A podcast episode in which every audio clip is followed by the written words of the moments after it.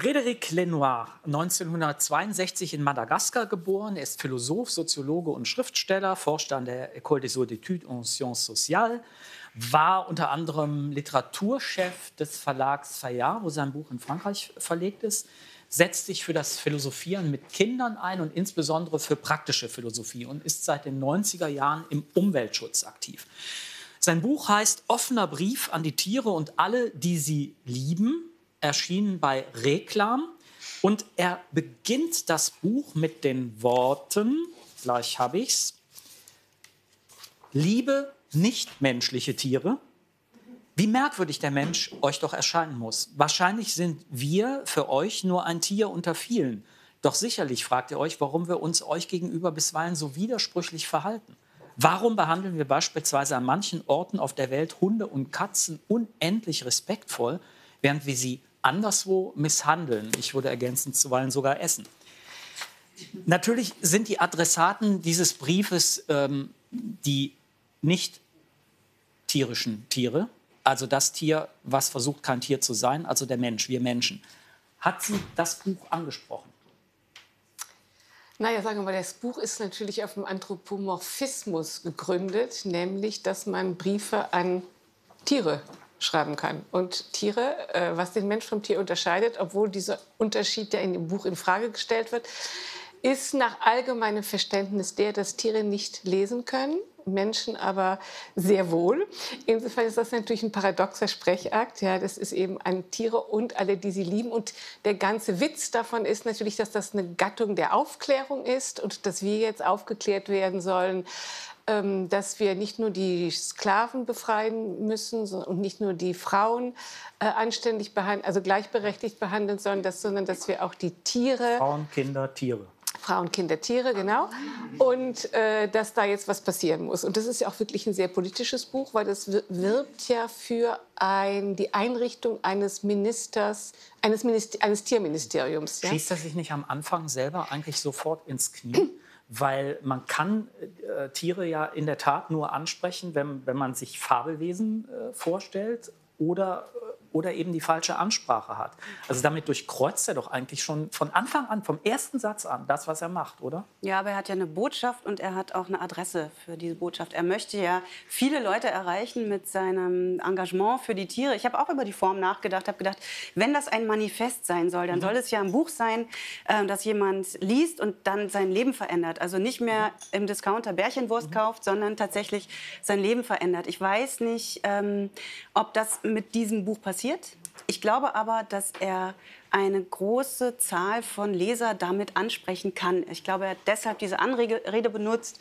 Ähm, lieber Leser, liebe Tiere, er nimmt diesen offenen Brief einfach als Vehikel dafür, dass es möglichst viele Menschen lesen. Und es ist ja auch ein Bestseller geworden in Frankreich. Also insofern ist die Form vielleicht gar nicht mal so die schlechteste, wenn man viele Leute erreichen will mit seiner Botschaft.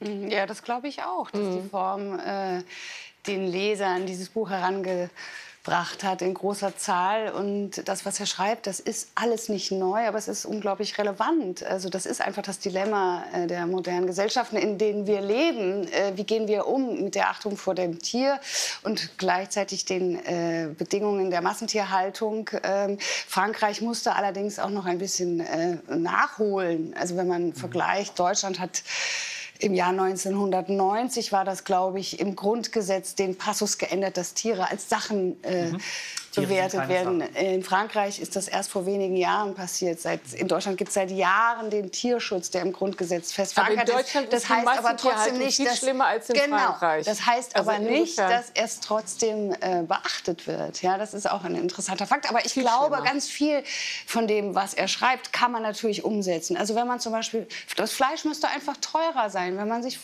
durch die Regale der Supermärkte geht und sieht, wie billig Fleisch verkauft wird.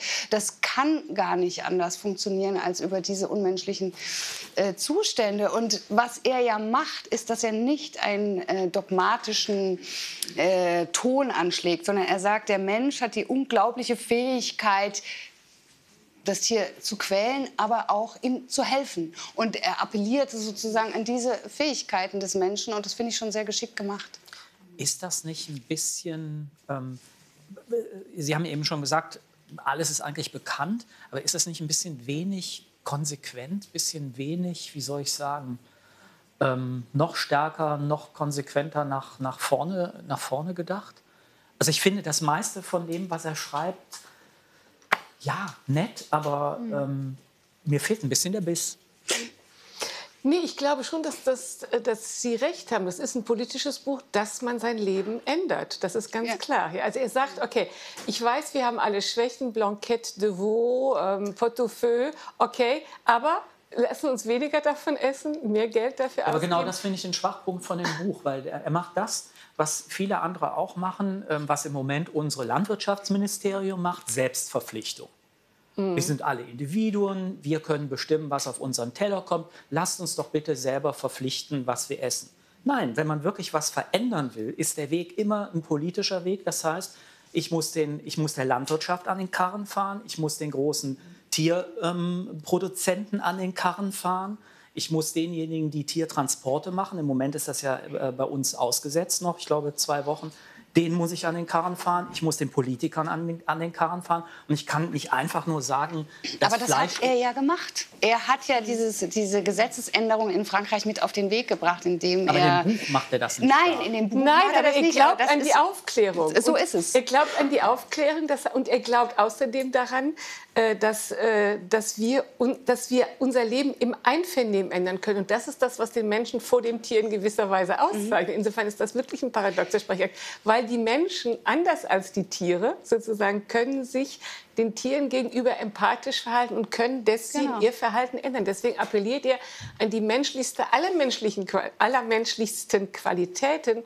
damit es den Tieren besser geht. Insofern finde ich das so vom Akt her sehr geschickt und ich finde auch diesen, diesen Glauben an die Aufklärung ähm, schön. Und er hat ja durchaus ein politisches Moment am Ende. Also er sagt ja, dieses Minister muss eingerichtet werden, die Gesetze müssen geändert werden und sowas. Aber ich finde, dieses, diese, an das Mitgefühl zu appellieren und an diese spezifische Fähigkeit zu appellieren, einen klugen, also ein rhetorisch Jetzt könnte man sagen, wenn wir Menschen schon Probleme haben, mit Menschen empathisch umzugehen, spricht das nicht sehr dafür, dass wir besonders empathisch sind Tieren gegenüber. Ja, ich meine, wir essen Tiere ne? und es gibt keine Entschuldigung dafür. Es gibt nur die Entscheidung, ich esse oder ich esse kein Tier, ja oder nein. Wenn man sich dafür entscheidet, wenn man dieses Ja sagt, dann denke ich, ist man in der Pflicht, sich darum zu kümmern, was man da isst, wie das gelebt wird und mhm. wie das auf den Teller kommt. Und ähm, dass es ja, wie Sie sagen, auch nicht zu günstig auf den Teller kommt. Und dass es wirklich was ist, von dem ich nachvollziehbar ähm, weiß, was es ist und was ich da tue. Mhm. Wobei das Problem, was er anspricht, ja nicht nur, natürlich auch nicht nur das Essen ist, sondern äh, zum Beispiel der Transport von Tieren. Hängt Tier ja miteinander zusammen. Also in welcher Welt will ich, will ich leben und wie will ich die Tiere in dieser Welt haben? Tiere als Freizeitvergnügen hm. nennt er zum Beispiel. Also es fängt mit Zoos an und hängt mit der, äh, hört bei der Katze auf, die man äh, völlig Menschen und damit aber tierungerecht behandelt. Also das geht, das geht sehr weit. Aber es geht auch noch weiter. Also ich meine, es ist ja, er, er hat so, wie soll ich sagen, Sie sagen auch, es ist ein bisschen minimal, was er da, was er ja. da tut, was er da auch möchte. Wenn man sich zum Beispiel anschaut, wie sich die Zooarchitektur verändert hat in den vergangenen Jahrzehnten, also was da für Tiere getan wurde im Zoo, damit sie einen vermeintlichen besseren Lebensraum haben, da kann man sich vorstellen, dass es irgendwann auch keine Zoos mehr in dem Sinne gibt. Also Vermutlich. das Denken ist ja im Gang. Ja, wie das in den, ähm, im Zirkus auch der Fall ist, mhm. dass, die, dass, immer weniger Tiere dort auftreten. Und das ist natürlich durch einen äh, Wandel im gesellschaftlichen Klima, Klima, entstanden. Von daher ist seine Art, äh, über diesen Text möglichst viele Leute ins Boot zu holen, Gut. ja, äh, also effektiv. Äh, man muss ja immer wissen, welche Form wählt man. Äh, kann auch ein Manifest schreiben oder er kann äh, auf die Straße gehen. Aber das ist sozusagen die. Würden Sie der These zustimmen, und die kommt ja in dem Buch vor, dass die Grausamkeit Tieren gegenüber tatsächlich eine Vorstufe für die Grausamkeit Menschen gegenüber ist? Also ich habe das, ich, ich, muss sagen, ich habe bei dem Buch meine, wirklich meine Meinung geändert, weil ich dachte immer, dass diese, diese Tier, äh, diese Beschäftigung mit dem Tier eigentlich davon ablenkt, dass wir im Moment so brutal zu unseren Mitmenschen sind. Ja, und im Moment ja das eine, eine Stufe erreicht hat, die ja schon auch wirklich beunruhigend ist.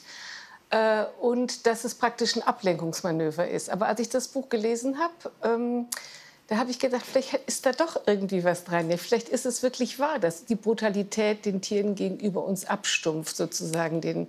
den Menschen gegenüber, dass dieses Massenschlachten tatsächlich äh, eine Möglichkeit von Grausamkeit entwickelt, die uns andere Grausamkeiten äh, leichter begehen lässt. Insofern habe ich denn diese Parallele ähm, habe ich mich der Aufklärung äh, gefügt und habe das vielleicht habe diese These in Erwägung gezogen. Ich habe zum Beispiel auch immer geglaubt, äh, dass man Haustiere Stadtkinder hat ja, und dass es immer diesen Krieg zwischen Kindern und Haustieren gibt. Also ich habe das immer als eine reine Kompensation äh, gesehen. Ja. Und vielleicht ist es doch nicht so. Ja, also ich, ich, also ich habe durch das Buch mich schon ein bisschen verändert. Gut, das spricht ja sehr fürs Buch. Ja. Okay, also wir empfehlen dieses Buch. Ja. Offener Brief an die Tiere und alle, die sie lieben. Herzlichen Dank.